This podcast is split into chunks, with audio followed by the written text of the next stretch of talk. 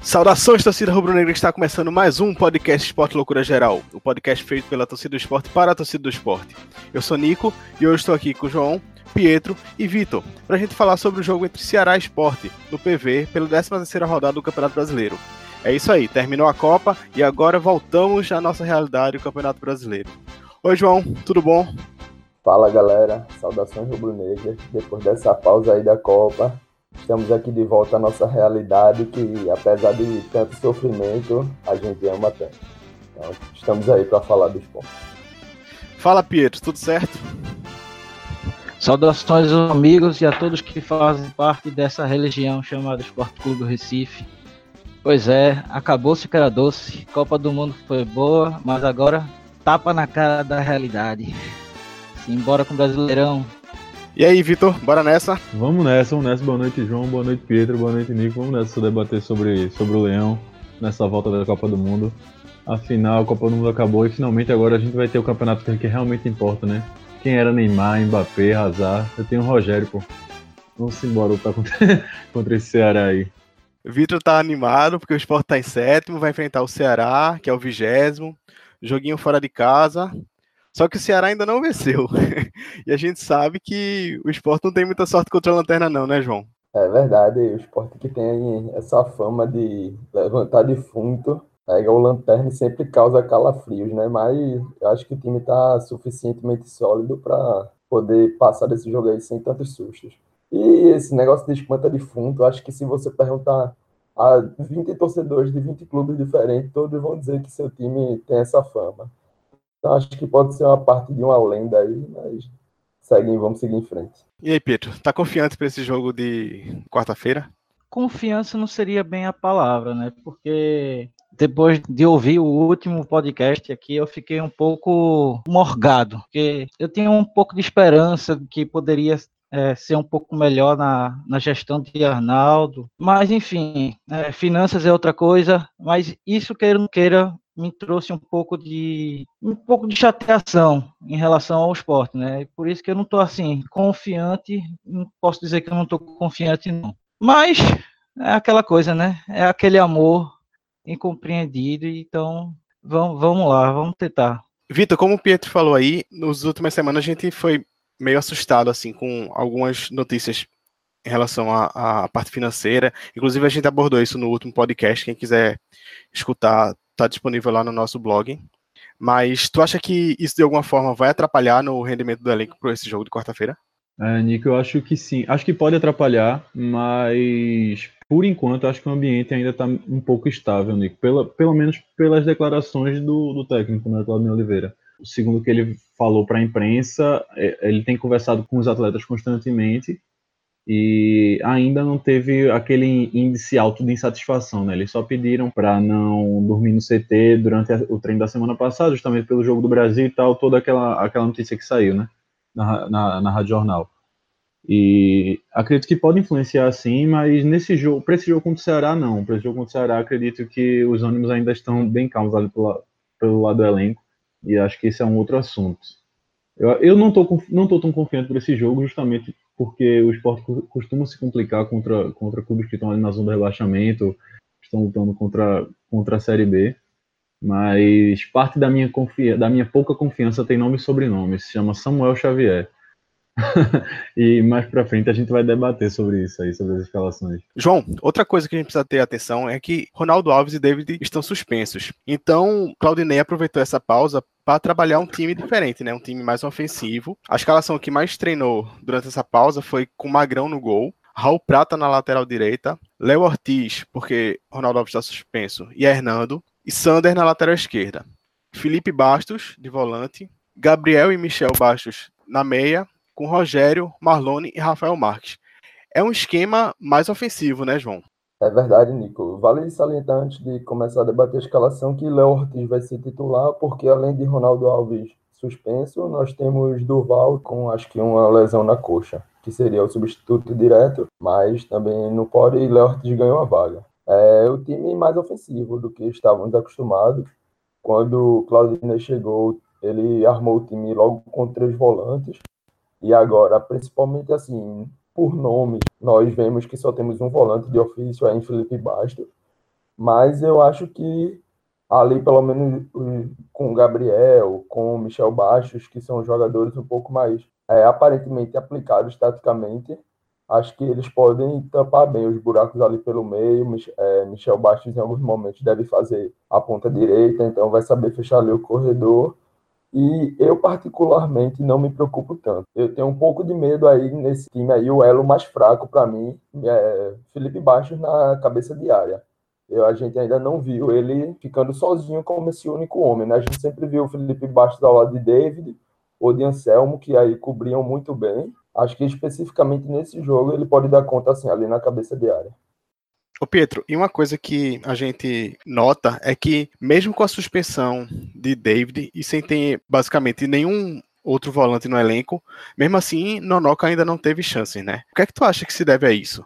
Bem, eu acho que Nonoca já deveria ter uma chance, né? Porque eu venho acompanhando é, o que nosso amigo João Pedro postou outro dia em relação a ele no WhatsApp e em outras conversas também, que ele vinha bem, é, veio bem recomendado do Cruzeiro, jogou bem ano passado no Cruzeiro, e só que assim, é, eu sou do tipo do torcedor que é, é, sempre favorável ao jogador da base ser testado. Só que parece que o esporte não gosta muito do jogador da base. Então, se contratam um jogador como o Nonoca, que veio bem recomendado, por que não testar? E ele seria é, o substituto natural de David, para mim. Porque David seria, é, ali com Felipe Bastos, David daria maior, maior proteção, já que Felipe Bastos seria um pouco mais adiantado, jogaria um pouco mais adiantado. Com o Nonoca, eu acho que ele faria essa mesma função. Ou poderia revezar com Felipe Bastos. E isso até liberaria um pouco mais Gabriel. Acho que com essa escalação, Gabriel vai ficar um pouco mais preso a, ao meio de campo. E com o Nonoca ali, iria soltar mais um time para frente. Então, assim, acho que Claudinei erra aí. Mas, assim, é, se Claudinei vem treinando esse time, é, acredito que o time vai ter mais desenvoltura a partir de agora. Né? Então é só esperar para ver o jogo para poder ver como é que se desempenha o time. Vitor Pietro falou aí de Gabriel e eu queria puxar esse gancho porque esse é um que vai ter uma posição nova, né? Apesar dele ter dito em algumas entrevistas que não ia mudar nada, mas alguns repórteres que cobriram o treino disse que muitas vezes ele fez um segundo volante mesmo, ficando em linha com o Felipe Bastos. Como é que tu vê essa entrada de Gabriel, que ele vinha bem nessa posição de meia, mas agora talvez ele tenha que fazer uma função mais defensiva ainda do que vinha fazendo? Eu acho que não vai ser nada muito diferente do que Gabriel já vinha fazendo, Nico. É, nos últimos jogos, antes da parada da Copa, Gabriel vinha sendo aquele meia tático, né? Ele não vinha armando muito o jogo, mas ele vinha se doando na marcação e fechando os espaços. Eu acho que é mais ou menos assim que Claudinei vai continuar utilizando ele. É, eu li, eu li pela, por parte da imprensa que o esporte está treinando no 4-2-3-1 é, defensivamente, mas ofensivamente ele muda para o 4-1-4-1. Então acredito que Gabriel deve ser, deve ser liberado esse espaço para Gabriel jogar um pouco no meio, voltando e fazendo parte dessa transição, né, dessa, dessa saída de bola com Felipe Baixos, mas também atacando. Ele não vai ficar só é, naquela parte defensiva. Acho que ele vai subir para a segunda linha é, quando o Sport tiver a bola. E, mas eu creio que não vai mudar muita coisa não. O Gabriel, pelo que eu me lembro, já jogou assim na, é, no início no Bahia, né? Quando ele, quando ele, assim que ele surgiu. E acredito que não, não será uma, uma nova experiência para ele não. Atuar ali como segundo volante até terceiro homem do meio de campo, né? Talvez ele, ele atacando, ele fique trocando um pouco com o Marlone, com o Michel Baixo. Não sei como o esporte vai, vai atuar contra, contra o Ceará nesse, nesse novo esquema. Mas acredito que taticamente Gabriel, Gabriel fará o que, o que for solicitado. Não acredito, não acredito que Gabriel fará uma partida não nessa, nessa posição. Com relação à, à pergunta anterior, é, você fez a, a Pietro, só para fechar o assunto no Noca, é, é, impressionante, né? É impressionante porque a gente já citou no podcast de número 11, no episódio 11, que Nonoka veio, além de boas referências, Nonoka veio, veio gabaritado, né? Teve uma, uma revista internacional, listou Nonoka como um, um dos 100 melhores jovens para ser acompanhado, 100 melhores sub-20 para ser acompanhado. Nonoka estava nessa lista quando ainda era do Cruzeiro. E hoje ele está atrás até de Ferreira, né? O, Claudinei fez três substituições no 30 jogo contra o Ceará e uma das substituições era Ferreira. ali fechando o meio, talvez no lugar de Marlone ali. E Nonoka realmente não, não, a gente ainda não sabe quando ele vai ser utilizado. É, a revista que fez essa, essa indicação aí de Nonoka como um dos 100 melhores sub-20 do mundo foi a 442. E no ano passado, só para fechar também, Nonoka fez seis jogos na Série A pelo Cruzeiro, sendo três deles como titular. E tem até um, um dos melhores momentos dele, é que ele dá um passe para um gol do Cruzeiro, idêntico ao de Anselmo para Rogério naquele emblemático jogo contra o Galo, né? E o jogo foi pela Série A. Muita gente pensou que esse passe de Nonoca tinha sido no Sub-20, mas foi contra o Atlético Goianiense na Série A no ano passado. João, aproveitando que tu entrasse aqui na conversa de novo, muita gente veio perguntar pra gente o que, é que a gente achava de Vink continuar sendo reserva, porque ele tinha saído por lesão, Raul ganhou a posição, né, consequentemente, porque Vink não estava podendo atuar, só que muita gente acha Vink melhor do que Raul. Raul não teve boas atuações nos últimos jogos. É, tu acha que já está na hora de Vink tomar essa posição de volta, ou esse esquema ainda pede um lateral mais preso como Raul Prata? Olha, Nico, é, eu, eu tinha recebido uma informação ainda antes da Copa de que, antes, antes até da lesão de Cláudio Vinck, que Cláudio estava sendo escolhido titular na, nessa disputa contra a Prata por causa da sua estatura. Então, a gente pode considerar aí que Claudinei acham os dois bem parecidos, né? Para um aspecto como a estatura ser o diferencial. E quando o Prata teve a chance, ele veio atuando muito mal mesmo. Todo mundo sabe que eu sou um cara que, assim, até certo ponto admiro o futebol de prata, mas sei que ele também não é grande coisa, é um, acho um lateral ok para se ter no elenco. E ele vem numa fase ruim.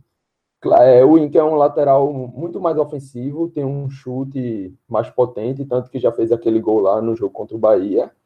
Mas eu acho que eu entendo o Claudinei manter prata, porque num jogo como esse, como por exemplo, a gente só tem um volante de ofício, ele querer manter um lateral mais defensivo, né? Eu acho que era o momento de Claudio Vinck ser titular, mas até entendo essa, essa opção de Claudinei. Vamos ver aí a sequência se Prata vai manter, se vai fazer por onde, ou se foi só um teste mesmo para esse jogo, por causa dessa formação um pouco mais exposta.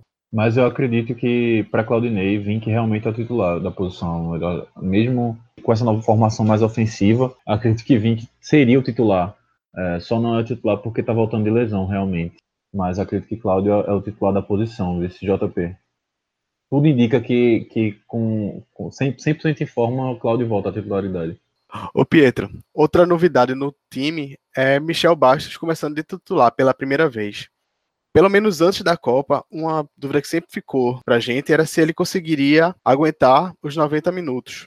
Mas, é, pelo que foi visto nos treinamentos, e segundo a palavra de Magrão, em Magrão a gente tem que confiar, Michel foi quem melhor aproveitou essa pausa da Copa. Como é que tu acha que ele vai se comportar começando o jogo de titular? Será que ele consegue aguentar um jogo todo? Veja bem, é, Michel Baixo já não é mais nenhum moleque. Né? Ele, ele parece que pelo menos está tentando pôr a cabeça no lugar. É, tá certo que antes da parada da Copa ele ficava dando umas entrevistazinhas que cutucavam Claudinei, né, perguntando por que ele não era titular, tudinho. E eu compreendia Claudinei porque não botava Michel embaixo de titular, porque eu acredito que ele não aguenta 90 minutos. Mesmo depois dessa parada da Copa, mesmo depois de Magrão ter falado que ele foi o que melhor aproveitou. E eu posso até acreditar nisso, mas eu não vejo ainda é, Michel Bastos ainda aguentando os 90 minutos, porque falta ritmo de jogo. Ele pode ter melhorado na condição física, acredito que melhorou, e muito, mas é, acho que os, só vai aguentar os 90 minutos a partir de ter uma sequência de jogos ritmo de jogo é importante para ter essa, essa desenvoltura é, e jogar os 90 minutos. Acredito que hoje ele deve estar aguentando uns 70, 75, mas é, só com ritmo de jogo mesmo é que ele vai aguentar os 90 minutos. Inclusive, eu acho que a parada da Copa foi boa justamente para ele recuperar essa, essa imposição física que ele, que ele tem.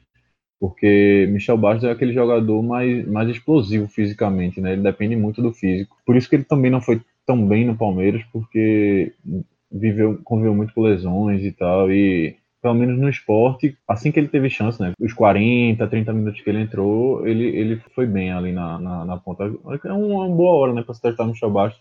A gente precisava de um, de um ponta mais, mais agudo. O Rogério já, já deu o que tinha que dar. Infelizmente, continuou titular por falta de opção. É verdade isso. Pode ver até que nos jogos que ele entrou, ele deu uma incrementada melhor pelo lado direito, né? Que ele sempre entrava do lado direito, ele puxava para dentro. É, contra o Grêmio mesmo, ele criou duas boas chances para aquele cabeça de bagre do Rogério perder. Porra, um mês depois da Copa, ainda lembro daquele lance, eu choro, velho. Porra, velho. É o lance mais lembrado por todos. né? Antes da Copa, durante a Copa, pós-Copa, esse lance vai ser lembrado até 2020. Até na saída de bola, né? Que ele, quando recua um pouco ali para dominar a bola e organizar o jogo vindo de trás, o time tem um pouco mais de clareza na jogada, consegue chegar com a bola um pouco melhor dominada, a bola um pouco melhor trabalhada e até para isso a gente vê a importância de ter um jogador da qualidade técnica e da experiência de Michel Bastos. Né? Acho que já está mais que na hora essa parada da Copa, a volta à preparação física, acho que já foram o suficiente para ele aguentar esses 90 minutos. Eu fico com um pouco de dúvida se ele vai aguentar na parte tática ali, se ele jogar pela ponta direita, se ele vai aguentar fechar o lado dele até o final do jogo, né? Correr ali se precisar voltar marcando o lateral até a nossa linha de fundo. Mas isso aí a gente só vai poder julgar na hora do jogo mesmo. Certo. É, e JPP, já que tu estás aqui, é, e Rogério, será que vale a pena ele ainda ficar de titular ou seria uma boa hora de testar Carlos Henrique é, com Rafael Marques? O que é que tu pensa sobre Rogério? Ó, eu acho que já está ficando até um pouco cansativo a gente falar e falar e falar e bater na tecla de Rogério. Todo mundo já está um pouco cansado disso. Quanto mais fala, quanto mais critica o Rogério, mais parece que mais chance ele tem. É, acho que está bem claro que Carlos Henrique pede passagem aí jogando de centroavante. É, Rafael Marques pede passagem jogando um pouco mais recuado ali pela ponta esquerda ou até pela ponta direita. Independente ali jogando na mesma posição que Rogério, até Andrigo mesmo, acho que já está na hora de ter mais uma oportunidade. Só que quanto mais a gente pede essas oportunidades para os outros, mais Rogério tem, né? Acho que aí é o critério do técnico, né? Ele está lá no trabalho no dia a dia, ele vê pontos positivos importantes em Rogério e resta a gente cobrar dentro de campo, né? Porque quanto mais chance ele tem, menos retorno ele tá dando. E aí é o que fica difícil. Deixa o Caba, pô. O Caba faz o famigerado facão. Meu amigo, ele acertar um, é tanta raiva que ele faz o cara passar. tanta raiva. Bom, bom galera, é, o Ceará soltou a escalação já também como, como esporte, e o Ceará vai com Everson, Samuel Xavier na lateral direita. Não sei se vocês lembram desse rapaz. Santa é... Avenida Direita. A zaga vem com Rafael Pereira, que já passou por aqui em 2013. É, Luiz Otávio e João Lucas. É, no meio, Naldo, Juninho, Richardson e Reina. E no ataque, Éder Luiz e Luíde. Já foi até alvo do esporte, né? É, quando ele quando estava no, no CRB, se eu não me engano, né? na Série B ano passado quais são os pontos fortes e os fracos do Ceará? O que, é que tu acha, Pedro? Bem, é... pontos fracos do Ceará. Graças a Deus existe essa avenida pelo lado direito chamada Samuel Xavier, que o esporte tem que explorar ali. Não tem outro caminho. É, é ali que o esporte tem que, tem que buscar a vitória. Além disso, a zaga também não é, não é tão, tão boa. Não é essas coisas, não. Então, quer dizer, é, o time não é muito forte, a zaga é fraca e Samuel Xavier ali pelo lado direito. Então, o esporte já tem o mapa da mina. É só saber jogar em cima dele. E se Michel Bastos entrar inspirado e sabendo é, armar, articular as jogadas do time, junto com Gabriel também, acho que que tem boas chances de o esporte sair, sair vencedor do jogo. O ponto forte do Ceará que eu coloco é o esporte com síndrome de levanta defunto. Porque eu não vejo, é, sinceramente, o Ceará, com o time que tem hoje, não vejo é, condições de o Ceará ganhar a partida. A não ser que o esporte dê a vitória para o Ceará. É assim que eu vejo. Tu não, acha, tu não acha que esse meio é um ponto forte do Ceará, não? Esse meio com, com o Naldo, que já está vendido por mundo árabe, ele vem se. Querendo ou não, ele vem se destacando. Mesmo o Ceará estando em vigésimo, é um volante, aquele volantão, primeiro volante, matador, mas tem Juninho e Richardson que sabem jogar, a gente já conhece. Os dois já foram alvos do esporte também. E, e Reina, né, ali como meio ofensivo. O que, que, que vocês acham desse meio de campo? Tu, JP, tu tem acompanhado esse meio do Ceará? Ele pode levar vantagem sobre o meio do esporte? O que, que vocês acham? O ponto fraco aí, Pietro já falou muito bem, né? Chega, eu tenho uma alegria imensa em falar sobre Samuel Xavier, sabendo que ele não está jogando pelo time que eu torço.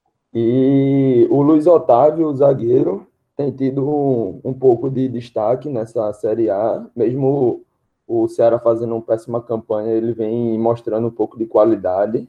E o meio-campo é como o Vitor falou: Juninho e Richardson são dois jogadores que têm boa qualidade técnica, sabem tocar muito bem a bola, sabem organizar ali o jogo, mas não são aqueles jogadores de tanta pegada, né? Acho que o principal ponto deles dois aí que a gente tem que ficar de olho é no chute de média e longa distância que eles têm. Então, se sobrar uma bola da entrada da área ali na frente da área, eles vão tentar arriscar. É, e a gente sabe que Magrão, apesar de ser nosso, mesmo sendo nosso maior ídolo, tem um pouco de deficiência nesses chutes mais colocados de longe. Acho que isso é um, dos principais pontos a se ficar de olho. O Reina, o Meia e o Luiz e Éder Luiz, eu acho que atualmente não são jogadores de Série A, né? São, estão um nível um pouco abaixo e eu acho que a nossa defesa pode dar conta tranquilamente desses, desses três nomes aí. Tem uma coisa que eu estava acompanhando que eu ouvi falar, é que Richardson pode jogar como falso 9, né? Então pode ser que eles entrem, ao invés de 4-4-2, como a escalação aponta, pode ser que Richardson entre ali centralizado, como falso 9, Reina de meia e Eder Luiz e Luiz de cada um em uma ponta, né? É bom ficar de olho aí que eles podem estar tentando armar essa charada tática aí para o esporte cair. Assim. É, eu acho que vocês debateram bem esses pontos fortes e fracos. Só queria dar uma ressalva, acho que é, além do chute de longa distância que, que eu também ia, ia citar desse Ceará, acredito que a bola parada também pode fazer diferença nesse jogo. Richardson e Juninho batem muito bem na bola, bola parada, tanto escanteio quanto, quanto falta de longa distância. E Rafael, a dupla de zaga, Rafael Pereira e Otávio, tem boa estatura e fazem muitos gols de cabeça, né? Lembro, Luiz Otávio vinha fazendo alguns gols de cabeça pelo Ceará também, e Rafael Pereira se destacou assim no Náutico, né? Ele jogou no Náutico em 2015 e 2016 e ele fazia muitos gols de cabeça. Foi em 2015. Acho que foi em 2015. É, foi naquele ano que o Náutico não subiu pro Oeste, na Arena Pernambuco. Ele fazia parte daquele elenco, não sei qual é o ano. Foi 2015. 2015, né? É, Pronto, a dupla de zaga também sobe bem. E o esporte, a gente sabe que tem um pouco de dificuldade em bola aérea, né? Tomara que o Alnei esteja ciente disso e tenha treinado esses pontos deficientes. É, algum de vocês é supersticioso assim? Porque, só, só para lembrar, é, em 2014, após a Copa do Mundo, é, o esporte enfrentou um time alvinegro, né? Na, foi na Ilha do Retiro. A partida também foi à noite, numa quarta-feira, às 19h30 também. É, vocês sabem quem foi esse time? Vocês têm alguma ideia, assim? Rapaz, ó, eu acho que no fundo, no fundo, todo torcedor tem suas superstições, né? Mas e eu me incluo nisso aí, mas eu não faço a mínima ideia de quem o Sport tinha enfrentado na volta da Copa em 2014. De, deixa eu só te contar, foi um, um gol de Neto Baiano, do meio de campo. Ah, meu amigo, Botafogo, esse jogo aí tem boas, boas lembranças. Aquele golaço tava, de Neto Baiano. Mas eu cheguei atrasado na ilha nesse, nesse dia. E na, eu, eu tava num evento nos aflitos, saí andando dos aflitos até a ilha. Cheguei, tinha uma confusão gigante na entrada. Quando eu consegui entrar, ainda perdido do, do meu irmão, que tinha, que tinha ido mais cedo, quando eu entrei na arquibancada, que olhei para o campo, foi no exato momento em que Neto Baiano ajeita a bola e chuta. Então foi um momento de euforia gigantesca. E eu lembro até hoje esse momento. Eu, tava, eu tava na ilha também, teve uma confusão na entrada nas, na catraca, a catraca emperrou, Aí o povo já estava pulando, já estava é, passando, empurrando mesmo. É, entrei uns 10 minutos de jogo já e, e bicho, quando, quando o Neto Baiano ajeitou aquela bola, eu disse, não, não vai daí não. Quando ele chutou, hum, pense na festa. Foi bom demais aquele, aquele jogo. Mas só foi uma superstição mesmo. Só para aumentar um pouco esse flocole, né? Bom, pessoal, e a gente tem um, um integrante aqui do podcast que mora lá no Ceará, que deve ir para o jogo é, nessa quarta-feira, que é Lucas Aragão, que faz parte da, da associação organizada Fusarca lá no Ceará. E assim, ele vai se ele conseguir comprar ingresso, né? Porque ele tentou comprar os ingressos hoje, mas estava fechado.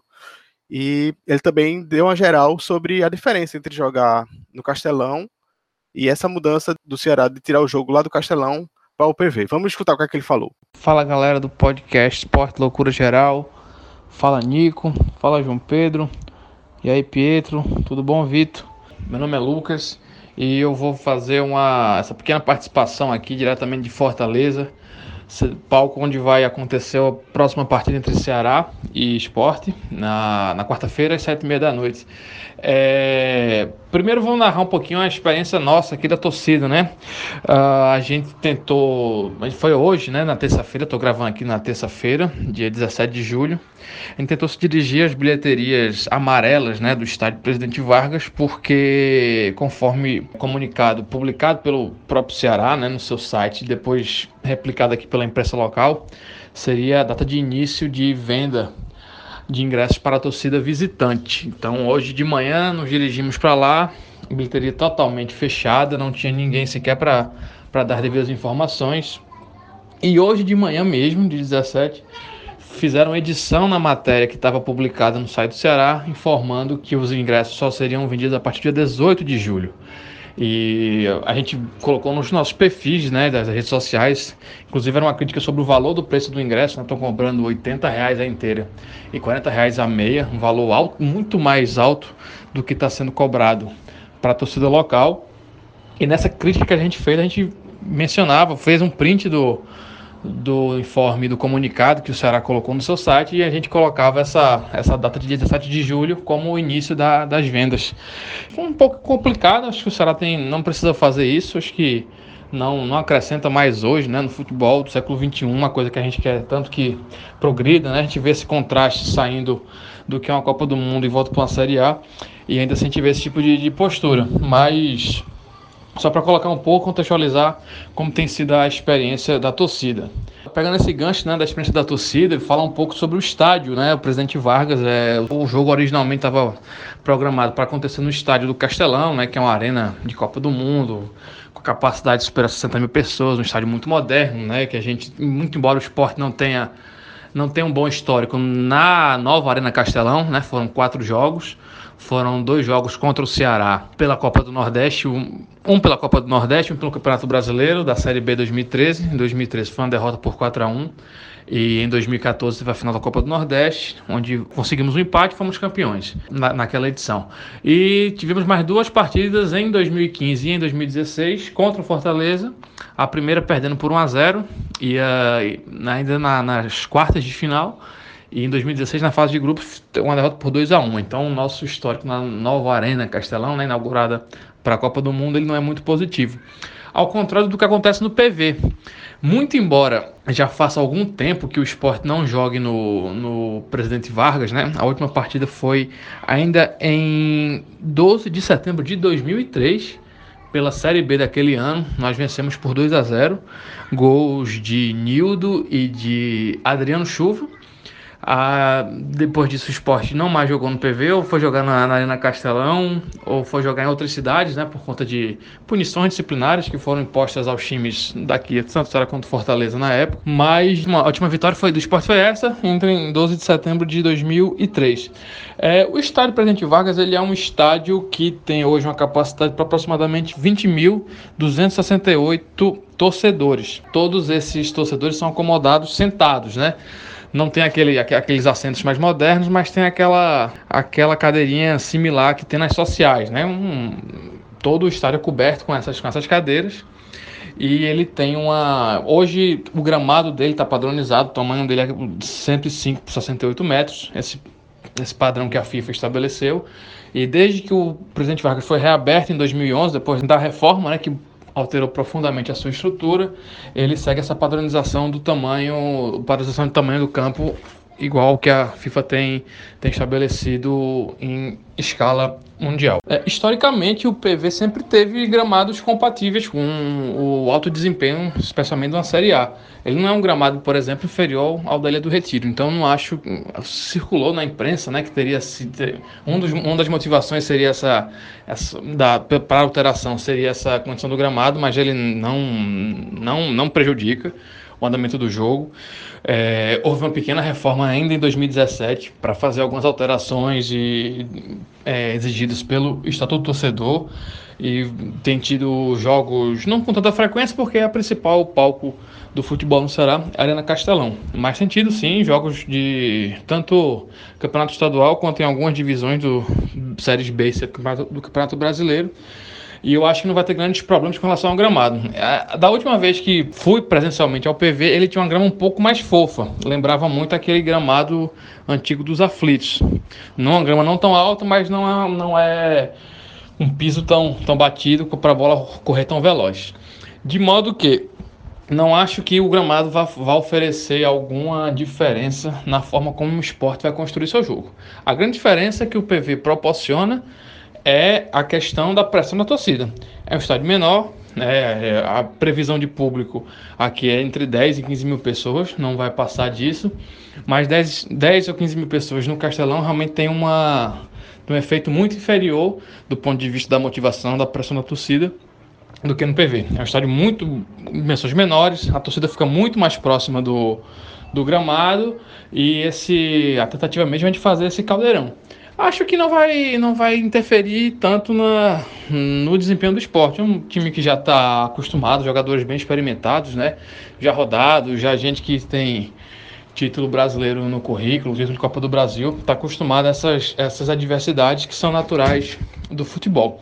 É, a experiência tem sido complicada para a torcida, porque é um estádio numa área bem, bem povoada da cidade, bem, bem urbanizada, com várias ruas de acesso historicamente não se tem uma ação, um isolamento né, de, de, de, acesso para a torcida visitante, então, mas a gente tem procurado contornar isso aqui da, da melhor forma, beleza? E aí qualquer contribuição, qualquer novidade, a gente tenta, tenta contribuir e mandar as informações daqui, beleza? Um abraço aí para a grande nação rubro-negra e pelo esporte tudo.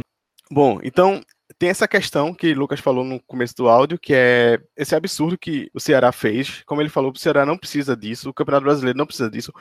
É, isso deveria ser melhor regulamentado, inclusive pela CBF, porque dizer que vai abrir num dia e não abrir, deixa o pessoal esperando, o pessoal se programa e chega no dia, não tem o ingresso, né, Vitor?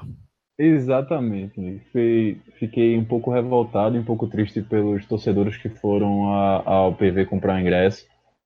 É, Lucas registrou tudo, né? Mandou fotos e, e, e colocou nas redes sociais o, o absurdo que aconteceu. É, mas é isto. É, e a falta de caráter também do, do estagiário do site do Ceará, né? Porque eles colocaram, eles colocaram que queria vender tal dia, ia começar tal hora, e simplesmente não abriram a bilheteria e editaram o texto do, no site botando para amanhã. É, achei uma sacanagem. É, Vitor, é, só para deixar registrado aqui, eu estou com um texto aqui que eu acredito que foi o texto antes de ser editado, né? Que ele diz: a venda dos ingressos para a partida entre... começa na manhã desta quarta-feira, 11 do 7, a partir das 10 horas em todas as lojas dos clubes. Os ingressos para a torcida visitante iniciam terça-feira, ou seja, é, era para ter sido iniciada hoje na bilheteria amarela do estado do Presidente Vargas. Para essa partida só foram disponibilizados 4 mil ingressos para venda.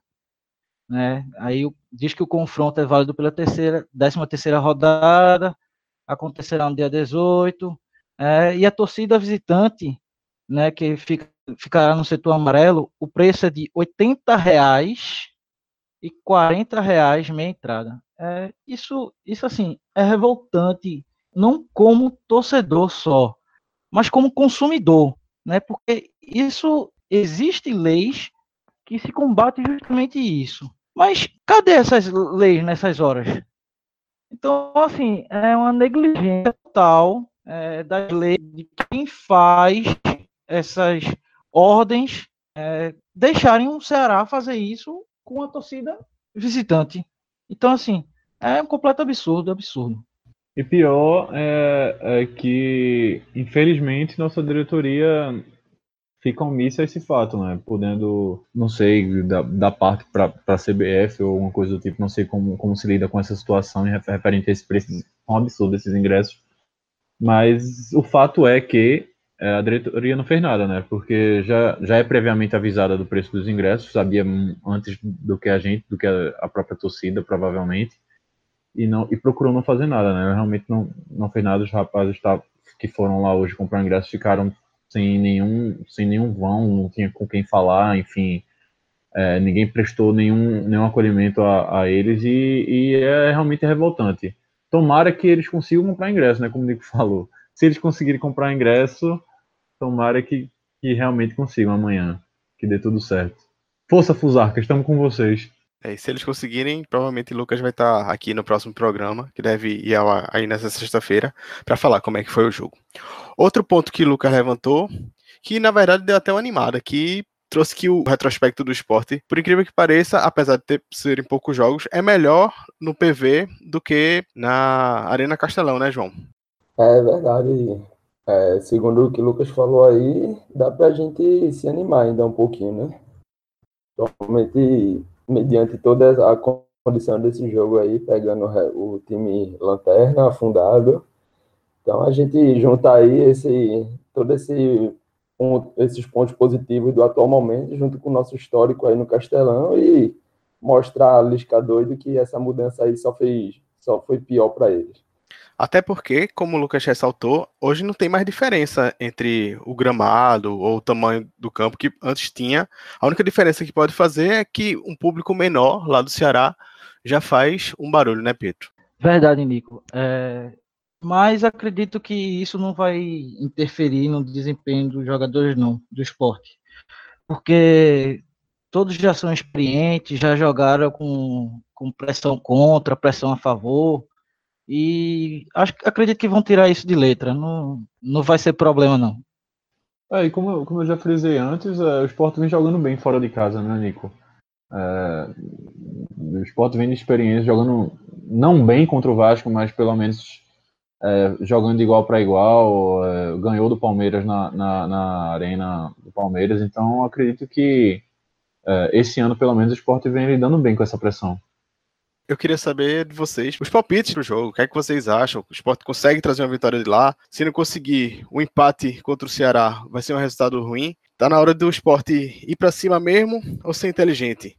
João, teu palpite pro jogo e tuas expectativas. Olha, é, é, eu acho que jogo fora de casa a gente nunca pode tratar como obrigação de vitória. Mas sabendo de todas as condições aí do, do time do Ceará, do momento que eles passam, eu acho que a gente tem tudo para conseguir sair com essa vitória sim.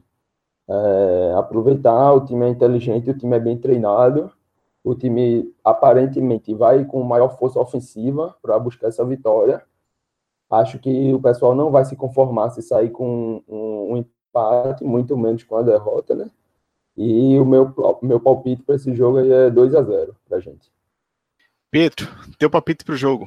É, acredito que a gente tem que jogar com um pouco de inteligência, porque o Ceará está muito desesperado. E como eu já falei antes, tem que jogar. O mapa da mina é o lado direito. E sabendo utilizar isso, sabendo é, propor o jogo de forma inteligente, acredito que a gente vai sair com um bom resultado. Acredito que vai ser 1 a 0 só. Não, não vai ser coisa, jogo de muitos gols, mas 1 a 0 já estou satisfeito. 1 a 0 esporte. Vitor, muita gente fala que essa questão do empate ser bom ou ser ruim depende muito do andamento do jogo, né? Se você começa perdendo e no final faz um golzinho, o empate termina sendo bom. Mas se você estava ganhando até o final e leva o gol de empate, aí o empate termina sendo ruim.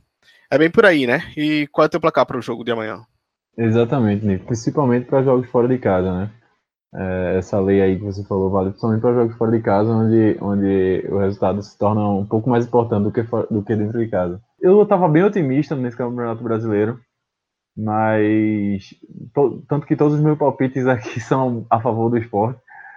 Porém, contudo, entretanto, todavia, eu fico meio assim quando o esporte enfrenta times que são penúltimo último colocado. o, o, histórico não é tão bom e eu acho que vai, vai ser um empate. A gente vai ter que jogar com inteligência, até Rogério, diga-se de passagem, tem que ser inteligente nesse jogo. E eu vou de 1 um a 1 um. Vou de 1 a 1 e a gente procurar ganhar do Fluminense em casa na próxima rodada. Vitor, você está exigindo de Rogério inteligência, Vitor. Pelo amor de Deus, Vitor. Imagina o bicho Rogério vem, vem sexta-feira, a gente tá aqui debatendo sobre o hat-trick de Rogério. eu quero ver o que vai acontecer, o grupo cai. É, vocês falando de de Rogério devem estar tá tudo doido mesmo. É, eu não sei se eu tô desacostumado por causa da, dessa pausa da Copa do Mundo, mas eu também não estou muito confiante, não. Como o Vitor faz, eu também normalmente coloco um resultado positivo para o esporte. Mas dessa vez eu estou achando que no máximo a gente consegue um empatezinho lá. Essa mística do, do, do Lanterna, realmente talvez eu vou acreditar. Ainda mais com tantos ex, e ainda mais esses ex-pereba, que são os que mais gostam de fazer gol no esporte. Inclusive, a gente não mencionou ele, mas o inominável, o ex-tático, tá lá. Lembra, vai entrar no segundo. O ex-tático. Já vou ter que mudar meu palpite. Já vou ter que mudar e para quem não sabe quem é o jogador tático, é o famoso lateral direito, ponta direita, atacante, meio campo, sei lá que posição aquele cara joga. Felipe Azevedo, né? É, Capaz de entrar mesmo no segundo tempo. Felipe Azevedo, ele criou uma nova posição no futebol, que é a posição de auxiliar de lateral, né? Se no dia que passarem a, a essa posição aí no futebol mundial, Felipe Azevedo é escolhido o melhor do mundo, pode ter certeza. E ainda mais que o Samuel Xavier, eles fazem a dupla, né? Cada um reveza no, na lateral direita e no ataque, os dois igualmente ruins em cada uma das posições. Pessoal, tem mais duas coisinhas que eu queria falar antes da gente terminar o programa. Uma notícia envolvendo o Esporte Ceará, que é sobre Juninho, o nosso atacante problema, que a gente fez de tudo para emprestar para qualquer clube. Quem aceitou foi o Ceará. Só que o Ceará já tá querendo devolver de volta, né, Vitor? É, ele, ele, ele chegou com Angola lá no Ceará, né? dizendo que era matador, dizendo me deixa como titular que eu faço gol, que o problema era os, os treinadores que ele tinha tido aqui, que não tinha chance, enfim, falando muito. Se tornou o Juninho de sempre, né? O Juninho que a gente conhece, o Juninho problemático, que causou problema no elenco do Ceará, é, racha de elenco, Juninho é, é tido como, na expressão bem chula, um, um, um maluqueiro, um cara que não tá ligando muito pro elenco em, em, questão de grupo, ele só quer saber de si. E o Ceará foi, foi querer dar uma de, de esperto, né? Porque a, o Juninho inicialmente iria pro Fortaleza. O Ceará foi querer dar um balão no Fortaleza, no arquirrival, e pegou essa peça. O Juninho é aquele negócio, a gente já debateu de, sobre, sobre ele, né, quando ele foi emprestado para o Ceará, no, no podcast. E todo mundo sabe que esse rapaz precisa de um acompanhamento psicológico, Nico. É, não sei se as opiniões do, dos meus amigos aqui, mas eu acredito que eles vão concordar comigo, porque ele, Juninho tem, um, tem futebol para ser um, um jogador acima da média. Acima da média eu não falo que ele vai chegar à seleção ou alguma coisa do tipo, mas acima da média do que o esporte tem formado nos últimos anos. É, por exemplo, Juninho é melhor, do, é, é um atacante melhor do que qualquer outro atacante que o Sport revelou, que eu me lembre, que eu me lembre, e tô falando tecnicamente, é, durante anos, durante anos. e cito até Joeliton. Acredito que Juninho tenha um, um, se bem trabalhado, vai ser um jogador melhor do que Joeliton. O problema é que ele mesmo não quer isso. É, ele acha, ele acredita que na cabeça dele ele já, é, já se considera uma estrela que não precisa provar nada a ninguém porque foi craque na base, artilheiro no sub-17, enfim. E ao contrário do que ele pensa, ele precisa provar sim. É, profissional é outro futebol. Se ele não mudar a mentalidade e achar que ele vai vencer na vida quando ele quiser e, e, e não trabalhar para isso, vai ficar no ostracismo. Futebol ele tem, falta a cabeça, Nico. Infelizmente, a gente não pode fazer muita coisa por Juninho. É, uma amiga minha pegou um voo com Beltrão e perguntou sobre Juninho. E Beltrão foi simples e grosso para ela. Falou que não, não, a diretoria não quer Juninho aqui no, no esporte. E caso ele tenha que retornar, vai tentar repassá-lo novamente. É, é triste porque a gente vê uma joia sendo desperdiçada, né? Mas paciência, se ele não melhorar as atitudes e a cabeça dele, vai se perder, infelizmente. E assim, Vitor, só para completar que Juninho, além de estar tá se perdendo no futebol, ele está se perdendo como pessoa, né? Como ser humano, no momento em que ele é acusado de agressão à sua ex-namorada. Na verdade, eu não sei como é que anda o processo, como é que anda o relacionamento dele, não tenho, mínima, não tenho o mínimo interesse. É, o que ele tem que resolver, ele vai resolver com a justiça. Mas, assim, no momento em que o esporte não consegue formar um atleta, um jogador de futebol, acontece. É, vão vários jogadores vão passar pela base, vão e voltam, vão e voltam, vão dar certo, outros não vão dar, outros vão jogar bem no esporte, outros vão despontar futuramente. Mas no momento em que o esporte não consegue formar um ser humano, não consegue ajudar ali, tratar aquela pessoa, isso é bastante preocupante também, né? E aí é um motivo a se repensar a base do esporte, as pessoas que estão fazendo, mas esse aí é outro debate, né? Juninho é, é isso, acho que Vitor explanou muito bem. Tecnicamente é um talento, é um talento bruto que precisa ser lapidado, mas assim, o que parece a cada dia é que é um talento que vai ser totalmente desperdiçado. Parece que os dias dele no futebol estão contados.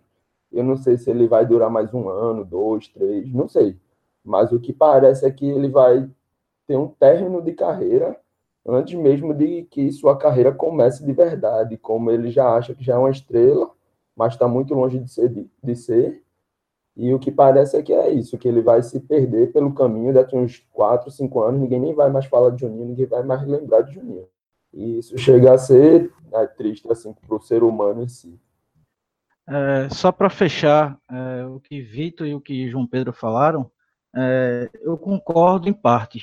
É, concordo que ele não, não tem salvação se continuar assim. Né? É, ele está colhendo o que plantou. Se ele continuar tendo tais atitudes, tanto dentro como fora de campo, né, se achando que já está pronto, se, é, se achando super estrela, é, agredindo ex-namoradas, é, só tem um caminho para ele: é, ostracismo e prisão. Eu discordo só de um ponto em relação a Vitor e, e João Pedro. Não acho esse, esse talento bruto todo que eles. Assim, concordo com o Vitor quando ele diz que ele é o melhor atacante que o esporte formou, para o nível dos jogadores do esporte. Mas também não acho que ele fica tão, tão à frente de Joeliton, não. Acho que Joeliton é um bom jogador. Juninho é um pouco melhor, ou talvez igual. Né? Mas isso é só minha opinião. E é, é, só nesse ponto que eu discordo mesmo. O resto eu concordo e João Pedro e Vitor falaram muito bem sobre Juninho e acho que não tem mais o que discutir sobre Juninho. Juninho, é, enquanto ele não quiser mudar, ele não mudará. Então, para Juninho mudar, tem que alguém chegar nele, ó, tu quer mudar? Se ele disser quero, aí ajuda, faz um tratamento psicológico, psiquiátrico, é, sei lá. Mas se, se alguém que chegar, você quer mudar, não, então não adianta. Ele não vai mudar e vai continuar sendo o que ele é. É, esse caso de Juninho é bem complexo. De repente, a gente até poderia voltar mais para frente, como o João falou, analisando toda essa questão da base do esporte. É, quem é que essa base está formando, né? A função da base não é formar só jogadores, mas também formar esportistas, formar pessoas que vão defender as cores do esporte. É uma questão que a gente fica naquela dúvida, né? É, a gente vai abandonar o jogador ou tentar salvar a pessoa? E eu acho que tudo isso termina passando por educação e educação em sentido amplo, não é só educação de escola, educação de família, não, não é só isso não, é educação em sentido amplo. Mas acho que a gente deve voltar a, a esse assunto mais para frente. E para finalizar o programa de hoje, só mais uma última informação para o torcida do esporte, é que nessa quinta-feira vai ser lançado o uniforme da Under Armour. Pelo que a gente ficou sabendo, é um evento fechado para jornalistas e alguns convidados, mas é, já deve começar a vender nessa quinta, na sexta-feira. E nesse jogo contra o Fluminense, a gente já deve ver o time com o uniforme novo. Ô, Nico, você perdeu nossos convites, foi? a gente ainda não tá com essa moral, não, mas quem sabe os nossos ouvintes ajudando a divulgar o podcast. Quem sabe no ano que vem a gente consiga um convitezinho que seja para cobrir o evento. Ô, ouvintes, ajude aí, convida a gente, ouçam a gente. Só para complementar com a informação, o lançamento vai ser uh, no Cais do Sertão, lá no Recife Antigo. É, e realmente é eventos para jornalistas e convidados. Nosso convite não chegou, acho que se perdeu aí no caminho. Tomara que até amanhã, eu espero esses convites na minha mesa até o meio-dia. Eu só espero que na quinta-feira de noite não apareçam as fotos lá no grupo de uma galera lá dentro do evento, que eu vou começar a ficar desconfiado. O programa de hoje vai ser um pouquinho mais curto, porque a gente vai fazer outro programa essa semana. Na sexta-feira já vai estar no ar, que a gente vai analisar esse jogo contra o Ceará, vai projetar o jogo contra o Fluminense e também vai falar de algumas notícias que ocorreram no esporte essa semana, como a possível proposta que Ronaldo Alves recebeu o caso de Agenor, que parece que finalmente está perto de uma solução, e também a nova aventura da ilha. Eu quero saber o que é que vocês, ouvintes, acharam. Marque a gente lá no podcast, diga a opinião que a gente vai repercutir aqui no programa. Falar nisso, sigam nossas redes sociais, podcast SLG, no Twitter e no Instagram. Assine nosso feed no Android, iTunes e SoundCloud para não perder mais nenhum episódio. E lembrando sempre que todos os episódios estão no nosso blog, www.podcastslg.wordpress.com. Inclusive, o episódio 12, que a gente falou aqui, em que a gente analisou a situação financeira do esporte e a situação não é muito boa, não. É isso, galera. Obrigado a todos. Saudações rubro-negras. Tchau, tchau.